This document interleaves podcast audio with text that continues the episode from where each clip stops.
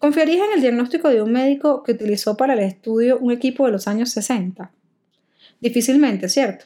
Y es que la vigencia de la tecnología biomédica tiene un impacto importantísimo en la percepción de calidad de los servicios de salud que tenemos los pacientes. Es por eso que un proceso clave dentro de todo este proceso asistencial es la reposición de equipos médicos. Hoy en Energía que Cura tenemos un invitado muy especial, que es el ingeniero Luis Cones. No solamente ingeniero electricista y familia de la casa EnergyMed, sino que adicionalmente es un experto en negocios, con una amplia experiencia en comercialización de equipos médicos, cuyos resultados cuantitativos y cualitativos le dan la voz para hablarnos hoy de la clave para la reposición exitosa de equipos médicos.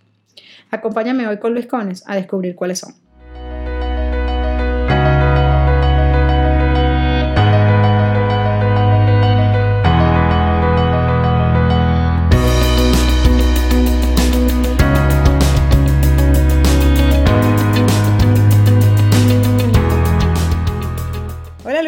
Energía que Cura. De verdad que enorme placer tenerte por estos lados. Eli Cones, qué placer estar yo por aquí, todo un placer y, además haciéndole mucho seguimiento a esta energía que cura porque estoy lleno de energía en este momento y creo que puede curar a mucha gente. Definitivamente Luis, o sea, la verdad es que cuando yo hablo con las personas con las que siento interlocución en las instituciones, pues yo siempre tengo que tocar un trasfondo que es cómo empezó mi relación con la infraestructura hospitalaria a partir de los equipos médicos y pues a nivel personal siempre ha sido un hito en todo lo que tiene que ver con mi relación con las instituciones de salud, porque pues no solamente eres ingeniero electricista, sino que también tienes una trayectoria increíble en todo lo que tiene que ver con equipos médicos, entonces de verdad que para mí es, todo un gusto tener este espacio para hablar de cosas que van más allá de lo cotidiano. Sí, es muy cómico como los clientes eh, que se imaginan que alguien que forme equipos de ventas, eh, que asesore negocios, tengo una experiencia en el mundo de ingeniería y tengo una experiencia en el mundo médico, ¿no? Entonces los clientes se sorprenden muchísimo cuando, y bueno, y les llena también de gratitud que podamos manejar otras aristas y otras áreas. Entonces es todo un placer siempre poder eh, saber un poquito de todo, ¿no?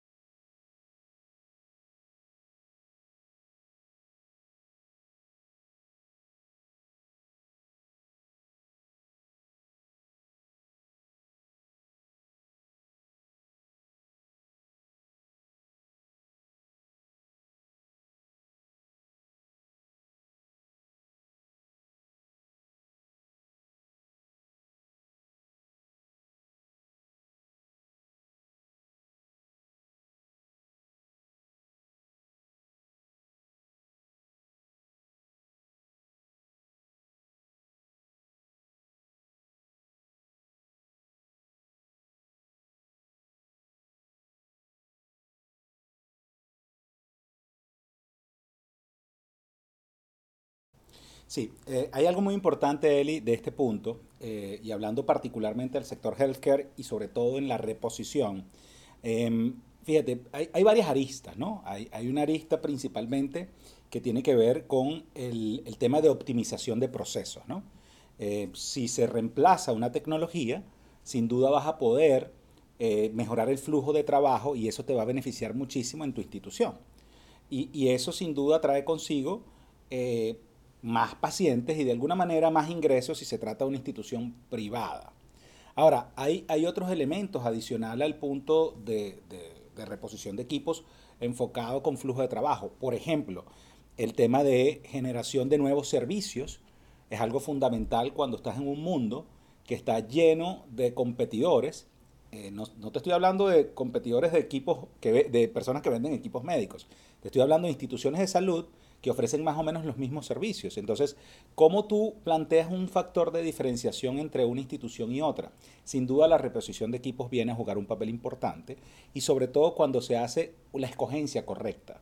Ahí no solamente es un tema de dinero, mucha gente piensa que es un tema económico la reposición, más bien es un tema de saber hacia dónde te quieres dirigir y es aquí cuando entra el mercadeo, el posicionamiento y todas las herramientas de ventas y sin duda buscar y hacer, asesorarte de manera correcta y hacer la inversión que más se adapte a tu presupuesto y que te permita renovar, innovar y además ofrecer servicios diferenciados.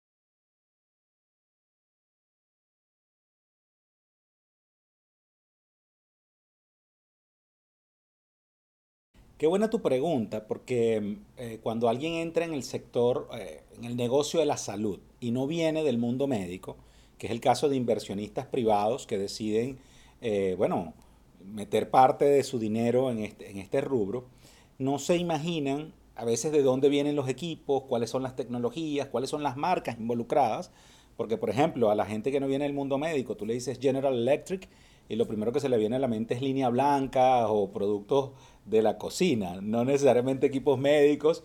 Entonces, claro, la gente que no conoce de esto y que comienza a empaparse, a veces no sabe la magnitud de lo que representa traer, o sea, primero dónde se fabrican y luego importar esos equipos para poder atender los servicios. Pero hay un punto que tiene mucho que ver con, la reposición y antes de entrar en detalle con estas limitaciones que se pueden presentar en el mundo de, de la importación de equipos, y es el tema ambiental. Porque fíjate, la reposición de equipos tiene mucho que ver con cuidar el medio ambiente. Tenemos un, hasta, hasta ahora solamente se ha comprobado que este es el único lugar donde podemos vivir y aparentemente le queda menos tiempo del que creemos. Entonces, la reposición de equipos ayuda en gran medida a la conservación del medio ambiente porque todas las empresas involucradas en esto se han dado la tarea de fabricar sus productos de una manera más ecológica, que, tengan inclusive más piezas de, reciclaje y que puedan ser de alguna manera incorporadas con mayor facilidad al medio ambiente. Sin duda, todavía hay mucho plástico, hay mucho metal, hay, muchos componentes que, no, son fácil, no son tan fáciles de eh, hacerlos parte del medio ambiente, pero cada vez son más ecológicos. Pero ahora hablando desde dónde vienen los equipos, eh, bueno, hay, grandes marcas que, en este, que en el mundo médico eh, bueno, llaman la atención y vienen de lugares distintos. En el caso europeo, Siemens y Philips sin duda marcan la tendencia en cuanto a fabricación de equipos. En Asia entonces está Toshiba. Recientemente la incorporación de algunas empresas que solamente se dedicaban a eh, tener dispositivos de impresión de placas, por ejemplo, de películas, y hoy en día ya están metidas haciendo resonadores magnéticos, como es el caso de Fujifilm, por ejemplo. Y en Estados Unidos, sin duda, General Electric sigue siendo un, elemento importante. Pero fíjate, hablamos de países de primer mundo, de países desarrollados, pero también hay, hay economías más pequeñas, como es el caso de Brasil, como es el caso de México, que están también fabricando ciertas tecnologías eh, más a pequeña escala, más equipos de rayos X, más sistemas de ultrasonido, pero que sin duda también vienen a jugar un papel importante. Ahora, independientemente del lugar de donde vengan, primero, el tema de los permisos sanitarios, ¿no? Porque el país tiene una normativa con respecto a la importación de equipos médicos. En muchos casos no, no es la copia fidedigna del FDA o el FDA, pero sin duda hay unas regulaciones que implican homologar el equipo, que implican hacer pruebas, sobre todo si es una nueva tecnología, y esas son cosas que a veces se desconocen y que no se toman en cuenta. El inversionista dice, mira, ¿sabes qué? Yo quiero esa máquina que le había en un folleto y resulta que esa máquina a lo mejor no está homologada para el país donde se quiere tener. Entonces la homologación juega un papel importante. Y después los temas de importación, porque, bueno, hay unas rutas marítimas ya previamente definidas, hay algunos países que tienen mayor intercambio comercial, y eso facilita que los equipos lleguen en menor tiempo y con menor costo, ¿no? Porque entonces también dice, ok, eh, quiero aquel equipo, pero resulta que el traslado y la importación es tan engorrosa y tan costosa que tengo que prescindir de eso. Entonces son variables que a veces cuando la gente no tiene conocimiento de este sector no las toma en cuenta e incluso los que ya tienen tiempo y no se dedican tanto a saber cómo es el manejo propio de las empresas, sencillamente lo, dejan de un lado y, bueno, termina siendo una gran limitación porque a lo mejor no reciben o no pueden tener el equipo que quisieran. Es que, por ejemplo, en cuanto al tema de desarrollo de tecnología médica, yo he tenido la suerte de, ir a, hablarles de infraestructura hospitalaria, por ejemplo, a estudiantes universitarios de ingeniería biomédica. Y, y ser estudiante ya en los últimos semestres de carrera tiene la virtud de que ya uno le permite soñar un poco más con los pies en la tierra en eso que le gustaría proyectarse como profesional. Una de las cosas que les encanta es la idea de la innovación de tecnología biomédica asociada a la mejora de las condiciones del paciente. Y definitivamente una de las cosas que se escapa mucho es, es precisamente eso, cuáles son las condiciones de mercado que uno tiene que entender, cuáles son las reglas del juego que uno tiene que cumplir para poder poner el desarrollo de una tecnología médica definitivamente en una institución. Entonces, eh, digamos que hay tecnologías emergentes, ¿sí?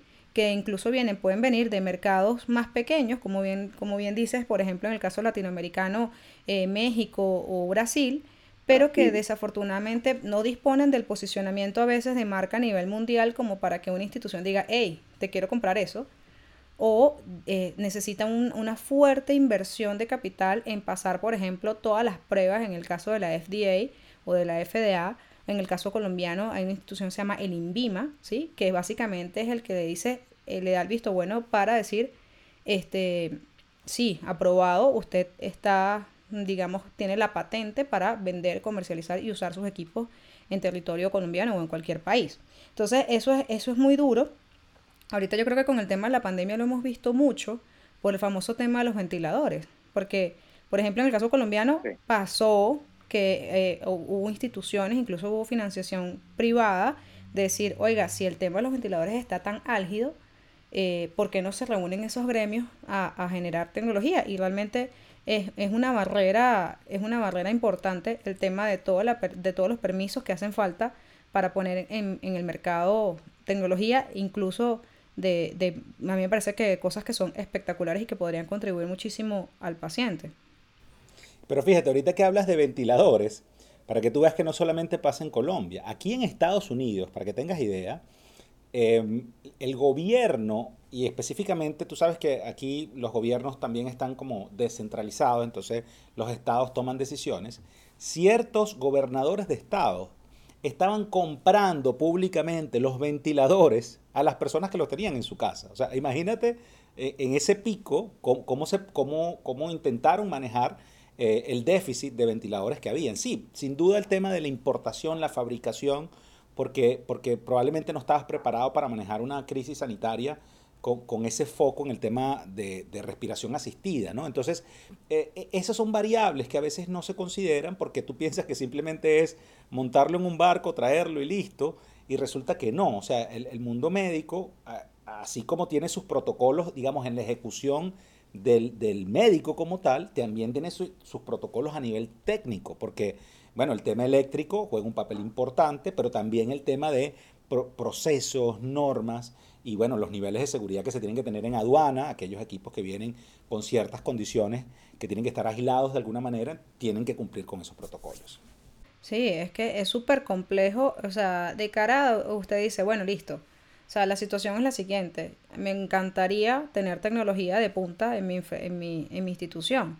Ahora, ¿qué hay detrás de eso? Una cola larguísima de condiciones, entre las cuales obviamente destaca todo lo que venimos hablando, o sea, dónde se fabrica, cómo, cómo, cómo logras que pasen los permisos, cómo logras a nivel comercial colocarlo en el país. O sea, un montón de cosas. Y, y pues a mí me parece que a veces la reposición de equipos médicos, y me encanta hablar de ese tema porque dicen, es un tema de dinero. Si usted tiene dinero, usted va a poder poner la tecnología que usted quiera en su institución. Y a veces hay otras cosas que hay que superar que son clave para lograr materializar ese, ese objetivo. Hablando de comercialización, pues evidentemente para hablar de comercialización, o sea, no hay con quien yo pueda hablar mejor de temas de ventas de equipos médicos que el señor Luis Cones.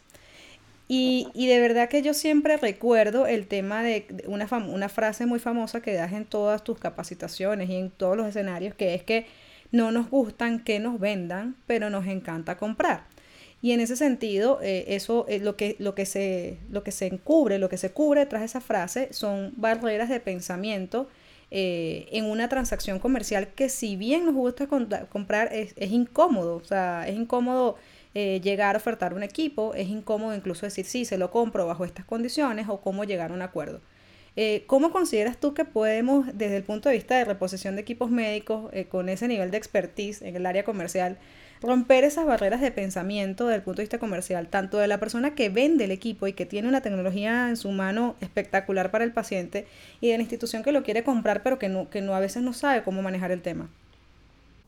Sí, fíjate, hay algo importante, tú, tú lo mencionabas, eh, la verdad no nos gusta que nos vendan, y, y eso, o sea, parece que todos lo sabemos, pero, pero muy poca gente lo aplica, porque ves hoy en día en el mundo digital la gente ha convertido sus cuentas de redes sociales en catálogos de productos y bueno, sencillamente eh, las, las interacciones y el tráfico hablan por sí solos.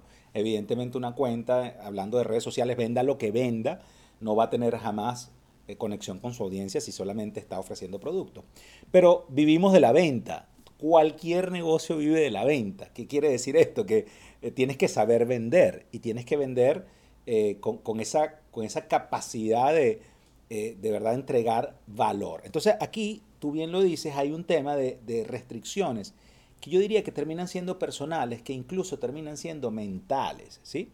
Por un lado, por un lado, eh, hablando del proveedor de equipos médicos, ¿no? Hablando de las empresas que fabrican y que tienen sus fuerzas de ventas. ¿Qué pasa con estas fuerzas de ventas? Generalmente han sido entrenados con modelos de capacitación muy antiguos. Yo vengo de la escuela clásica de ventas y yo recibí capacitaciones en las que te decían, el producto es lo más importante porque nosotros somos los mejores en esto y el cliente lo quiere o no. Imagínate eso en el siglo XXI, en un post-COVID-19, ¿no? O sea, eso no tiene ninguna cabida, no tiene sentido, a menos que sea un producto de extrema necesidad, ¿no? Donde la gente sí va a tener que comprarlo sí o sí. Pero el, el tema de los equipos médicos, a pesar de que atiende necesidades, porque puede salvar la vida de pacientes, no necesariamente el más tecnológico es el que termina resolviendo el asunto. Y ahí, eh, hablando de tecnología, pero también hablando de dinero, porque tú lo mencionabas, la gente cree que es solamente dinero. Y bueno, sí, si tú quieres exclusividad, si tú quieres eh, lo, vanguardismo, si tú quieres innovación, eso te va a costar dinero, porque es donde las empresas se dedican y hacen las grandes inversiones en investigación y desarrollo y esas tecnologías sin duda son las más costosas. Pero el, poder tú avanzar en las instituciones y, actualizarlas no depende exclusivamente de, de, sacar el máximo o digamos en comprar las últimas tecnologías, los topes de líneas. No, a veces tiene que ver con actualizar los mismos equipos que ya tienes. Pero, pero ¿sabes qué pasa? Que eh, las actualizaciones tienen que ver con softwares, tienen que ver a veces con cambiar unos equipos, unos computadores, a veces tiene que ver con cambiar algunos paneles dependiendo del tipo de equipo. Y eso eh, emocionalmente no parece que no hubo un cambio, ¿me entiendes? O sea, el, el médico en este caso, el dueño de la institución de salud, claro, o sea, tú le dices un upgrade, o sea, por Dios, o sea, no, perdóname, yo quiero una máquina nueva, que vengan tres camiones a desinstalármelo acá, el viejo, y a montarme el nuevo.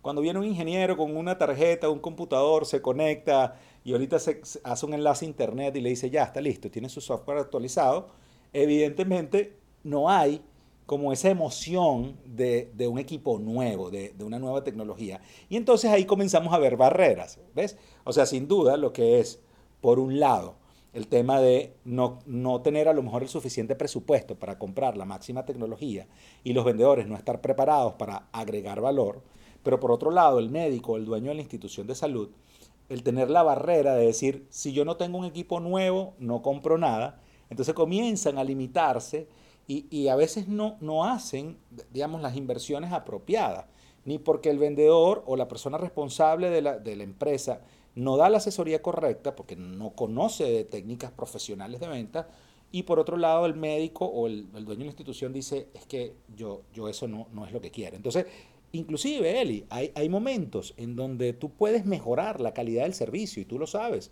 como, como ese enlace en el área que tú trabajas, que, es el enlace perfecto entre la tecnología y el, y el médico, el dueño de la institución, con flujo de trabajo. Es decir, tú puedes hacer modificaciones que tiene que ver con remodelaciones, que es abrir una puerta más, cerrar una puerta por allá, reacomodar el espacio, con la misma tecnología y tú vas a lograr hacer más pacientes. Y tú vas a lograr, si tú te ordenas en horarios, por ejemplo, y si tú segmentas cierto tipo de personas que, que vienen de lugares distantes y, y otros que están más cercanos, créeme que puedes mejorar. Entonces, no es el tema del dinero, es más la barrera mental que pueda tener el vendedor por no estar preparado y por otro lado la barrera que pueda tener la persona dueña en la institución que cree que solamente va a tener una mejoría cuando adquiere el tope de línea.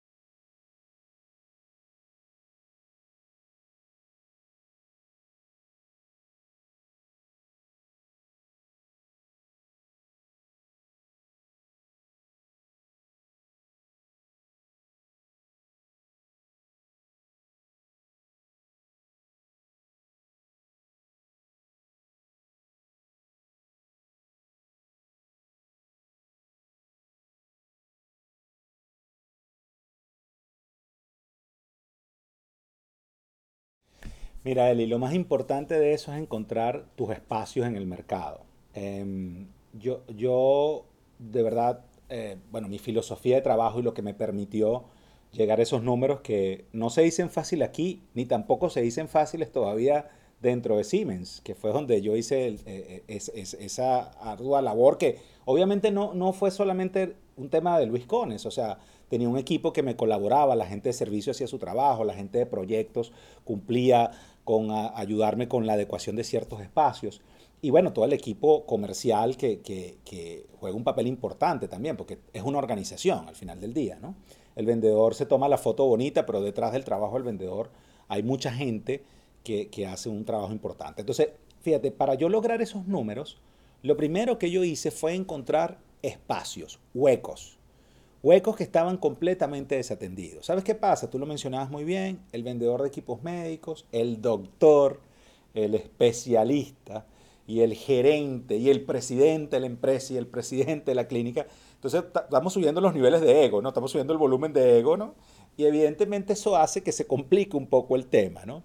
Entonces, los grandes vendedores o las personas que quieren ser grandes vendedores o asesores comerciales o, account managers quieren irse a las grandes instituciones, ¿no?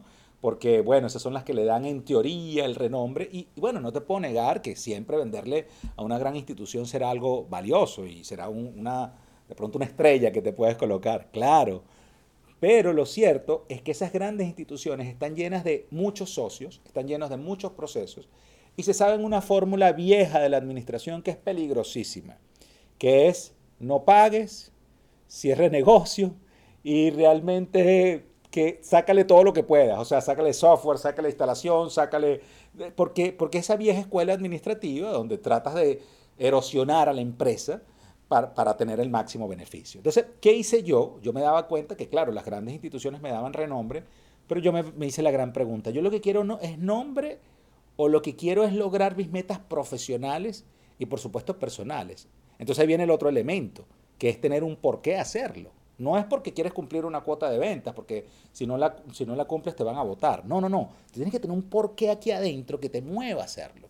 Sin duda yo venía de una situación económica muy complicada y tenía que romper la brecha de ir al supermercado y ir llevando la cuenta. O sea, yo tenía que romper esa brecha y decidir tener el estilo de vida que hoy tengo. Entonces, con eso en mente dije, voy a encontrar espacios en el mercado que estaban desatendidos. Entonces yo me iba al interior del país, que era una zona que me correspondía, pero que casi nadie iba, y, comenzaba a buscar espacios. Y me daba cuenta que había instituciones de salud que eran mucho más fáciles de vender porque eran pocos dueños o un solo dueño.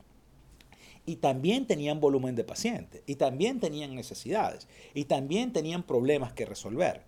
Entonces ahí viene el otro elemento. Tienes que saber qué problema vas a resolver, porque no es un tema de necesidades, que, creo que es la confusión hoy en día del asesor comercial, porque las necesidades ya existen, ya todos las tenemos. Abraham Maslow las definió muy bien, necesidades básicas, necesidades de seguridad, sociales, de autorrealización.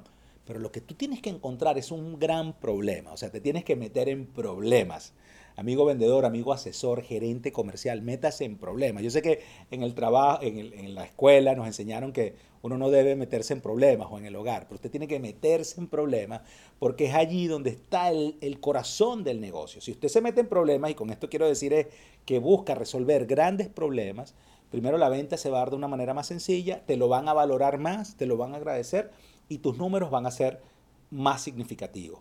Mi clave no estuvo en vender mucho en pequeña escala. Mi clave estuvo en vender poco a gran escala. Yo, iba al, yo era de los que iba al casino y hacía grandes apuestas, si hacemos la analogía con un casino. Hacía grandes apuestas con, con negocios que yo tenía certeza de que se podían dar. Y no los gané todos, evidentemente, pero, pero eso me permitió llegar a esos números, que el primer año fueron récords que cambiaron el parámetro de evaluación de los vendedores en Latinoamérica.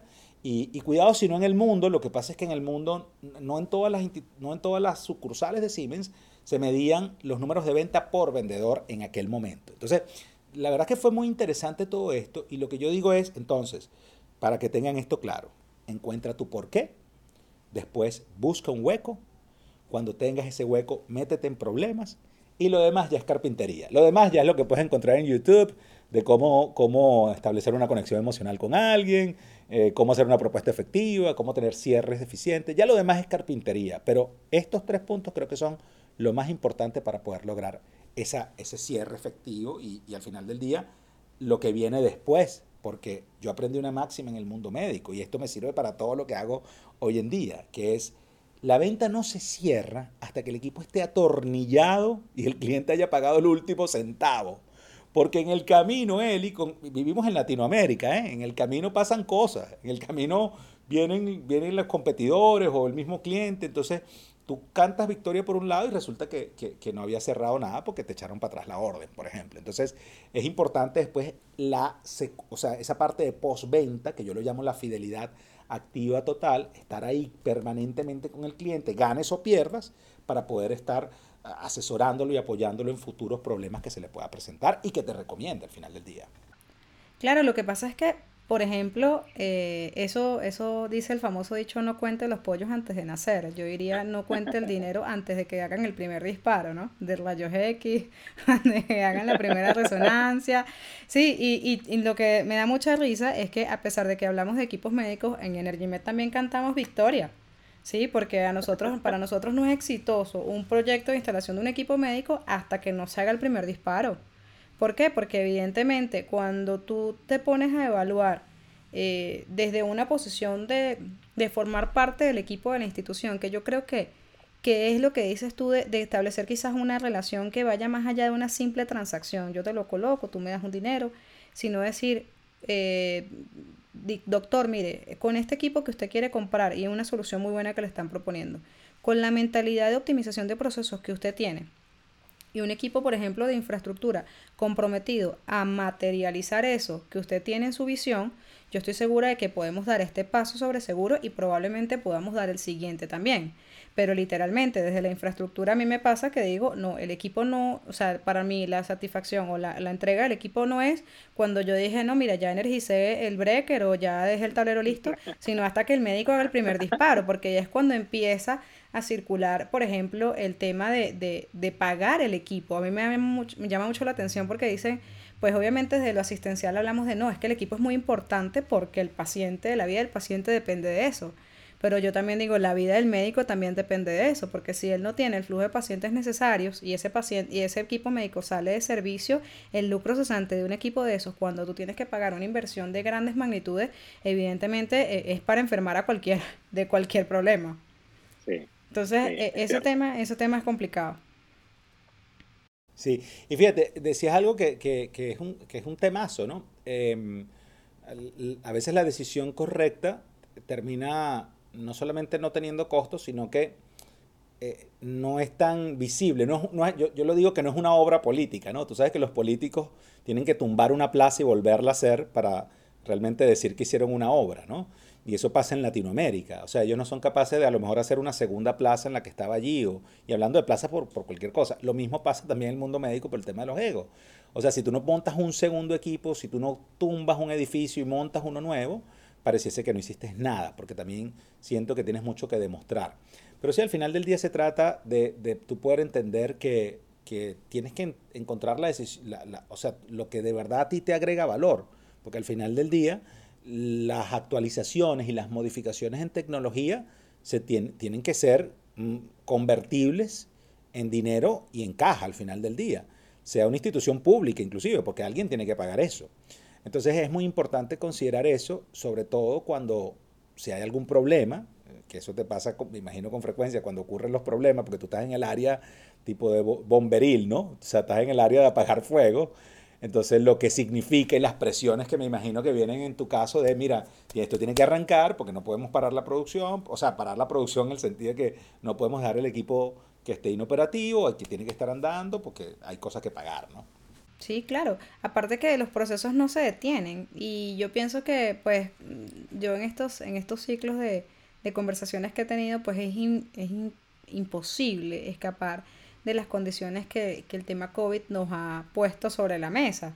Ejemplos, ejemplos son decir, oye, eh, yo he tenido que parar, y eso, y eso es un valor muy importante, he tenido que parar, por ejemplo, servicios eh, determinados servicios porque son condiciones de riesgo ante la pandemia mucho más agudas que otros servicios. Y por ejemplo, el personal asistencial que forma parte de ese equipo no deja de asistir. Eh, el equipo no se debe dejar de pagar. O sea, hay un montón de condiciones que definitivamente hay que contribuir desde el punto de vista de sí, hay que hacer la lucha por tener tecnología, muy buena tecnología o la, la tecnología suficiente y los procesos suficientes para garantizar la atención efectiva del paciente pero al mismo tiempo yo pienso que es un tema de encontrar el cómo. Y encontrar el cómo es quizás entender todas estas variables desde el punto de vista financiero, desde el punto de vista asistencial, desde el punto de vista tecnológico y desde el punto de vista de infraestructura. Porque pues en efecto a mí me toca apagar los incendios, decir, oiga, salió este equipo de circulación, necesito que lo ponga a funcionar ya. Eso se, debe tomar, tanto. ¿Cuánto tiempo se dura? Dos días. Dos días, no, necesito 24 horas. No, 24 horas no, 16. Y eso es durísimo. Y, y cuando ahorita hablabas de que el equipo no, no se da por sentado, no se da por vendido hasta que se atornilla, yo diría que hasta el primer disparo, así de exagerada. Eh, yo he estado en procesos en los que, desde el punto de vista de infraestructura, pasa una de dos cosas. Una, los equipos no se compran o la, la reposición de equipos no se, no se logra porque dicen no tengo la infraestructura para poder instalarlo y ejecutarlo, porque la tecnología tiene prerequisitos de infraestructura muy severos y sobre todo en lo que nosotros hacemos, que es instalaciones eléctricas eh, para servicios médicos, evidentemente la infraestructura juega una pieza clave. Esa es la primera cosa que pasa. Y la segunda cosa que pasa es que compran el equipo. Por fin, o sea, se lograron poner de acuerdo, se alinearon los planetas, listo, hablamos con el especialista del servicio, no sé, un cardiólogo, y ya decidimos qué angiógrafo era, y ya decidimos dónde lo vamos a poner, y ya encontramos las poblaciones y un montón de cosas, y tienen el juguete espectacular así, y dicen, ahora no tengo cómo instalarlo, ahora esto no sé cómo funciona. ¿Qué consideras tú que podemos hacer desde la infraestructura nosotros para jugar un mejor rol en ese caso? Y decir, no, doctor, no se preocupe, antes de usted compre, haga esto, o, o cómo consideras tú que podemos ayudar en eso? Bueno, Eli, tú sabes que yo, yo eh, eh, fui un mal ejemplo para los que no les gusta hacer las cosas bien o para los que no les gusta exigirse, ¿no? Porque yo era el vendedor que, bueno, por mi condición de ingeniero electricista, al igual que tú, em, bueno, tenía conocimiento de qué estaba pasando detrás de la máquina, ¿no? Y qué hacía que la máquina se encendiera y cuáles eran las medidas previas, o sea, aguas arriba del equipo que había que considerar para que funcionara.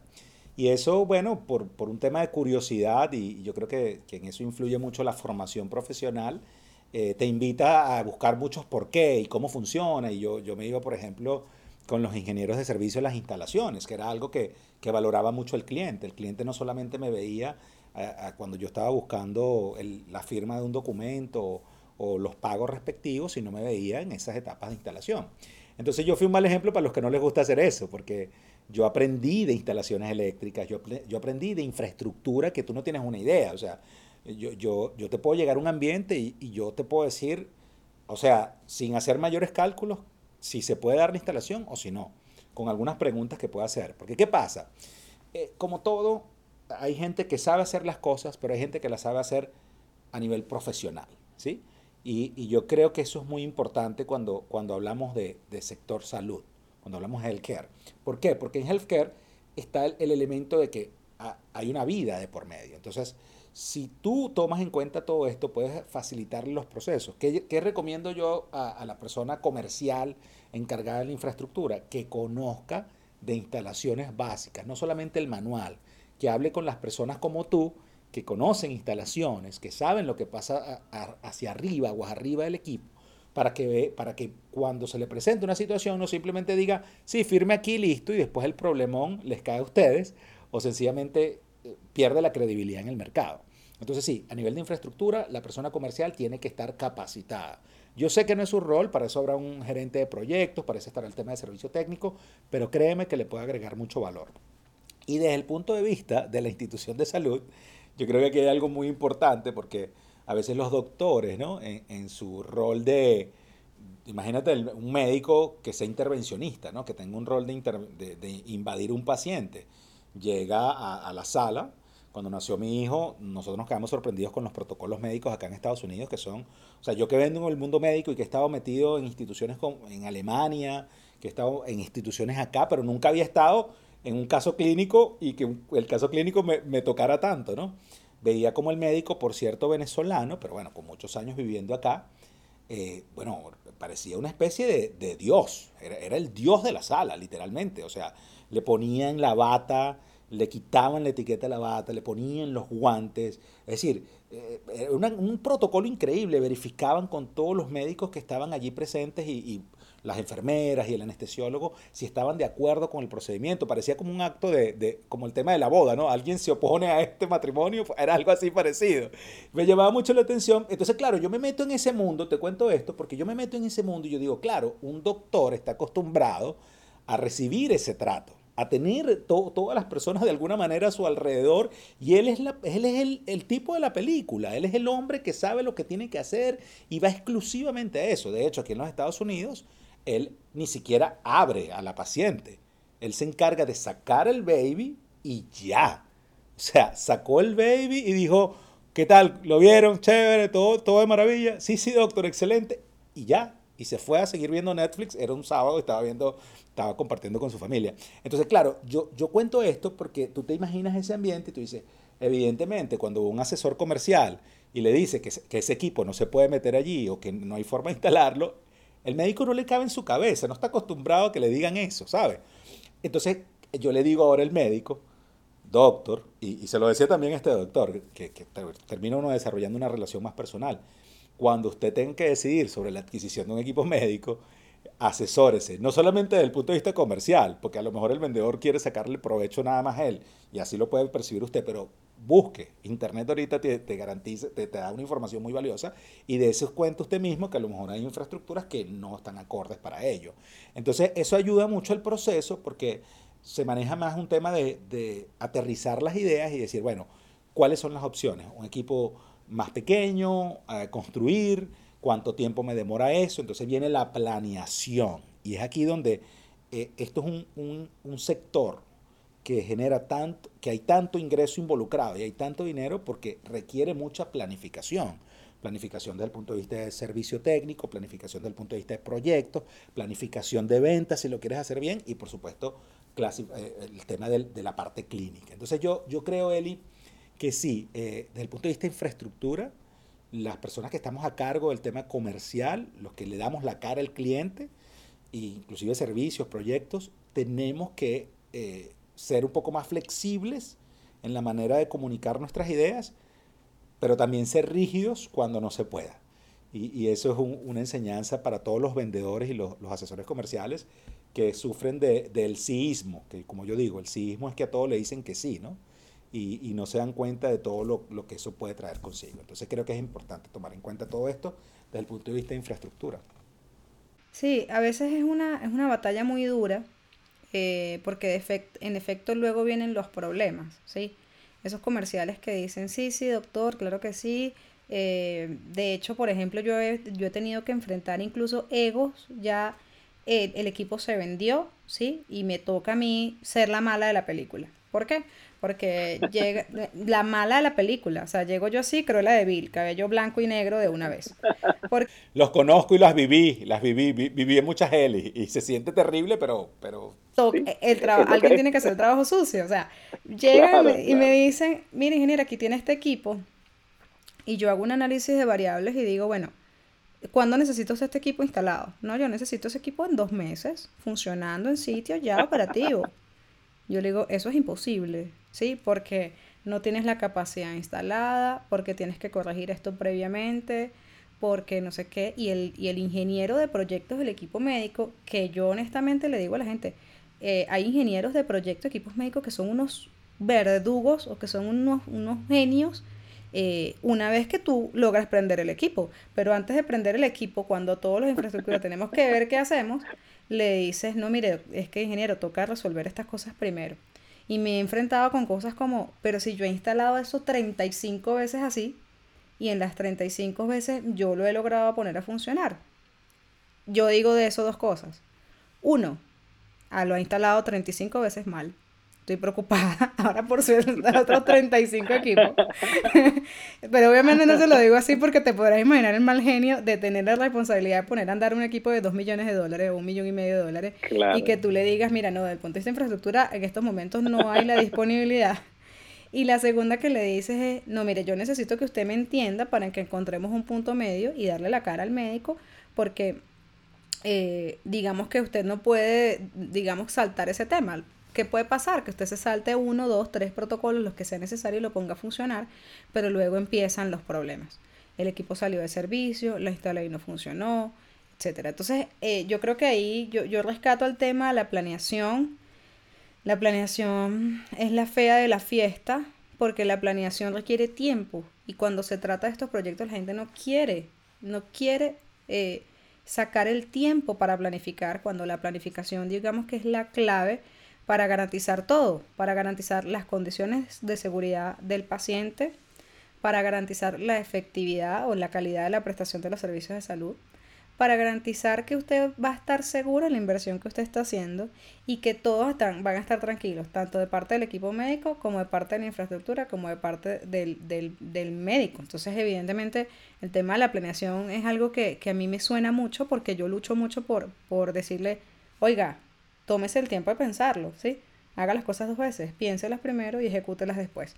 Y la verdad es que ha sido bastante esquivo pero debo decir que el resultado después de parecer un vendedor de Biblias es exitoso. Entonces cada vez más logramos obtener un mejor resultado en el que decir, bueno, sí, sí es posible hacerlo y, y, yo creo que con lo que me quedo es con la planeación y con no tener ese, e, ese miedo de ser rígido y ser férreos antes de decir, oye, antes que el problema sea grave, vamos a, sentarnos a replantearlo y a solucionarlo de verdad. Luis, para cerrar, yo tengo una pregunta muy importante y es, de cara a todo este tema, yo, yo siempre planteo que, que yo, desde el punto de vista de, la infraestructura hospitalaria y, de la asistencialidad como ecosistema, digamos que eh, hay un universo, hay un universo de variables de todo tipo, personales, de salud, eh, del paciente, de los familiares, del dinero, de la infraestructura, de la inercia, de las normas. ¿Cuál consideras tú que es el mejor consejo que le podemos dar a los directivos y a los ingenieros biomédicos a cargo de, ese proceso de lograr colocar su equipo dentro de una infraestructura para que la reposición de equipos médicos o, la instalación de equipos médicos sea un éxito de cara a lo que necesita el paciente. O sea, ¿qué le podemos decir para que ellos digan, mira, sí, esto, esto es verdad y es posible? Sí, son varias cosas que yo le diría y, la primera tiene que ver con em, conozcan un poco más. Y yo creo que esto es un llamado de atención para todas las personas que hoy en día se dedican a algo y no son tan expertos o tan profesionales, pero tienen una conexión con ese algo. Conozcan un poco más, conozcan de proyectos, investiguen un poquito qué es lo que realmente significa una reposición de un equipo médico, porque eso primero le va a ahorrar costos desde el punto de vista de remodelación y a lo mejor vas a ser más asertivo con, el equipo que, vas a a, cambiar, ¿no? a reemplazar. Entonces, eso en primer lugar, un poco de información. Estamos en una era donde tenemos que saber un poco de todo, ¿no? Y tenemos la forma de hacerlo. En segundo lugar, entiendan que el mejor equipo o la, mejor construcción no le va a traer el mejor, la mayor cantidad de dinero, ¿sí? Hablando desde el punto de vista de, retorno de inversión. Entonces, eh, en este caso no aplica lo, lo más caro es lo mejor, porque puede ser lo mejor, pero a lo mejor no es lo mejor para ti. Entonces eh, es importante que tengas en cuenta eso. Después que tienes el conocimiento, analiza qué es lo que estás buscando. A veces no se está claro cuál es el servicio diferencial que quiero ofrecer. ¿Cómo me voy a, marcar la diferencia con respecto a las demás instituciones de salud? Simplemente dices lo quiero tener porque aquel lo tiene y no me puedo quedar atrás. Sí, pero tú puedes buscar otro espacio en el mercado que está desatendido con la misma tecnología que tienes. Y entonces ahí donde viene el tercer, el tercer punto que yo les diría es hagan optimización de procesos, optimización de flujo de trabajo, revisión del ambiente antes de reposición de equipos médicos. ¿Por qué? porque ahí puedes ahorrarte un tema importante, o sea, puedes ahorrarte gran cantidad de dinero y después facilitas los procesos para cuando vengan las nuevas tecnologías. Cuarto, asesórense con la gente experta, como, como es el caso de EnergyMed, como es tu caso, antes de tomar decisiones. Porque, ¿qué pasa? Si lo haces después, te vas a encontrar con la cruela de Bill que va a ser su trabajo a nivel profesional, pero también tú vas a tener una frustración, que no vas a saber hacia dónde, o sea, con quién descargarla, porque el vendedor te va a decir, bueno, pero es que eso ya no nos correspondía, ese era un tema de usted. Y, y entonces el, el, ingeniero biomédico de la institución dirá, bueno, pero es que yo pensaba que eso era así, porque yo lo he hecho en tantas instalaciones, etcétera, ¿no? Y finalmente, el quinto punto es que en esto hay que tener paciencia. yo diría que, que hay que ir lo suficientemente rápido como para ir lento. Esa es la reflexión final. Queremos, tenemos la necesidad de hacer cosas y esa, esa presión adicional que, se le hace a el, el, instalador o la gente de servicio a la gente de, mantenimiento eléctrico o de instalaciones eléctricas, a la gente de infraestructura, al tema clínico, a las enfermeras, termina complicando las cosas y generalmente se retrasan más los procesos. Entonces, paciencia también es un elemento importante sin dejar de perder el foco. Creo que con esto es más que suficiente para que usted, dueño de negocio, dueño de instalación médica y que, o un ingeniero clínico que puede estar conectado en este momento viendo esto, entienda que sí se puede pero si sigues esto, creo que te va a ir mejor. No, Luis, fabuloso. De verdad que yo eh, súper contenta porque siempre saco cosas espectaculares de, de, las experiencias que uno le toca vivir. Eh, no, a mí alguna vez me tocó, alguna vez me pasó. Yo considero que, y yo creo que el punto de encuentro es este tema en el que hay que entender el hospital como ecosistema para brindar una solución efectiva desde cualquier punto de vista. Eh, meter la cabeza en decir yo tengo que vender este equipo médico porque yo represento la mejor marca de soluciones de X cosa a nivel mundial, no va a funcionar. Y ahí es cuando yo le hago la invitación a mis amigos biomédicos, que los, mis amigos biomédicos y yo tenemos una relación muy chévere porque eh, digamos que yo les he tendido la mano y me interesa muchísimo primero entender sus equipos. Necesito entender tu equipo, explícamelo. Eh, para yo ver, como dices tú, aguas arriba, todas esas cosas que yo necesito aportar para garantizar que eso funcione bien. Y segundo, para que ellos también tengan la confianza, es decir, eso va a funcionar. Entonces, eh, eh, ver el hospital como un ecosistema, yo pienso que es la clave eh, para dejar un poco más allá los intereses personales, incluso los egos, y lograr fraguar proyectos exitosos dentro de salud. Una de las invitaciones que yo le hago a las personas que nos están viendo, en especial a, los biomédicos, es que, pues, Luis, nos cuentes un poco acerca de esos procesos comerciales y, esas, y esas capacitaciones que tú eres capaz de brindarnos a todos, porque yo me incluyo en ese club, eh, en torno a cómo lograr procesos exitosos comerciales dentro del sector healthcare. Sí, yo creo que lo más importante, Eli, ah, y antes de hablar del tema de las capacitaciones, es que así como tienes que saber de la parte técnica, digo, como un comercial tiene que saber de la parte técnica, sanitaria, infraestructura, eh, alguien de, por ejemplo, el ingeniero biomédico, el dueño de la institución, también tiene que saber del mundo comercial. Primero porque todo tiene que ver con el comercio. No solamente se transan productos físicos, sino que se transan ideas, se transan pensamientos, se transan criterios. Y entonces, desde ese punto de vista, las capacitaciones que nosotros damos, que están muy enfocadas y dirigidas a nichos específicos, como por ejemplo todos los representantes comerciales del mundo médico, eh, tenemos un, foco directo en ellos porque quiero profesionalizarlos y quiero que no solamente aprendan a vender como hoy se requiere vender, sino que también conozcan el tema infraestructura, sepan del tema comercial, vean el, hospital, el tema hospitalario como, como, un ecosistema, como tú bien decías. Y para ellos tenemos un, un evento que, insisto, está dirigido hacia ellos, pero como todos tenemos que saber del área comercial, también se extiende a cualquier persona que esté relacionada con el mundo de la salud o del cuidado de la salud. Eh, esto lo, hemos llamado la nueva era de los negocios, sector healthcare, porque hay, una nueva etapa. Y esto no solamente es, en la época post-COVID, hay, hay una nueva forma de comercializar los productos. Hay tecnología que nos va a permitir acceder a ciertos equipos de una manera más sencilla. Entonces, estás actualizado, tienes el conocimiento, porque si usted no lo tiene, otro lo va a tener. Si es vendedor, imagínese no tenerlo. Y si usted está del otro lado, que es el que va a recibir la, comercialización, tiene que estar empapado de cómo se van a conectar con usted y de qué manera le van a agregar valor. Esto va a ser el primero de octubre, la nueva era de los negocios. Eh, a eso eh, tiene una hora de inicio a las 8 de la noche, hora Miami. Y vamos a tener un horario también europeo que va a estar publicado también allí para la gente que se va a conectar, principalmente de España que tenemos mucha gente eh, que siempre nos sigue y está pendiente de esto, ¿no? Entonces, te voy a dejar el, el, link para que lo coloques allí y la gente pueda acceder. Es completamente gratuito. Es un webinar de una hora, una hora y cuarto, donde vamos a contar experiencias, contar anécdotas. Le vamos a enseñar también a la gente cómo, cómo se dieron esos números de 50 millones de dólares en menos de seis años.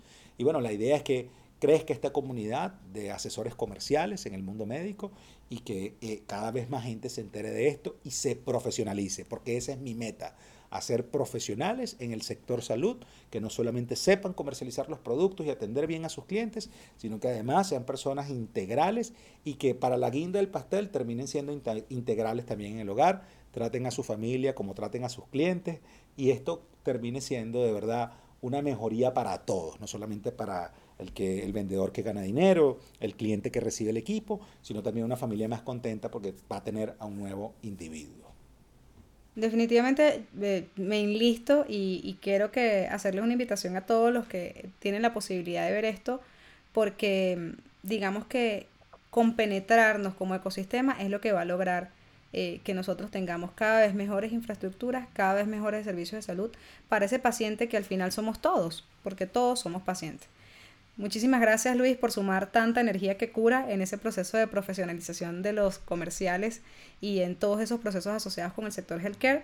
Eh, síganos en todas nuestras redes sociales, al señor Luis Cones y en lo personal a mí, porque estoy segura que estaremos haciendo cosas espectaculares para toda la infraestructura hospitalaria. Muchísimas gracias a ti, Eli. Y bueno, todo, toda la información acerca de este evento y todo lo que hacemos en mi página web luiscones.com y en las redes sociales como arroba luiscones.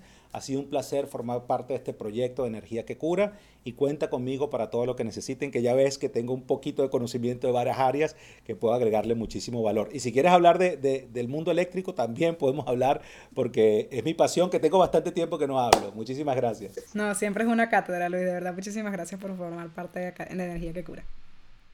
Los equipos médicos son fundamentales en esa sensación de seguridad que tenemos que tener los pacientes cuando nos están diagnosticando o tratando algún padecimiento. Y a pesar de que hoy descubrí otras barreras más allá de las financieras que yo pensaba que eran las más importantes, también me alegro que en la conversación con Liscones hayamos descubierto cuáles son las claves o las maneras de superar estas barreras. Si tú nos estás escuchando por Google Podcast, Spotify o estás aquí en YouTube, escríbenos un comentario aquí abajo o mándanos un correo electrónico o a través de nuestras redes sociales. Sobre todo si piensas que hay otras barreras que superar y juntos como equipo debemos encontrar una solución o si por el contrario tienes otras claves que te gustaría aportar. A mí me parece que lo fundamental en este mundo hospitalario es que todos los que hacemos parte de la asistencialidad, sea al frente del paciente o tras bambalinas, nos juntemos como equipo para encontrar esas salidas que en definitiva todos como pacientes nos merecemos. Muchísimas gracias por sumar tanta energía que cura. Yo soy Eli Cones y estoy aquí para compartir con ustedes todo lo que esté a mi alcance para mejorar esa atención de los pacientes. Gracias por acompañarnos y nos vemos en el próximo episodio.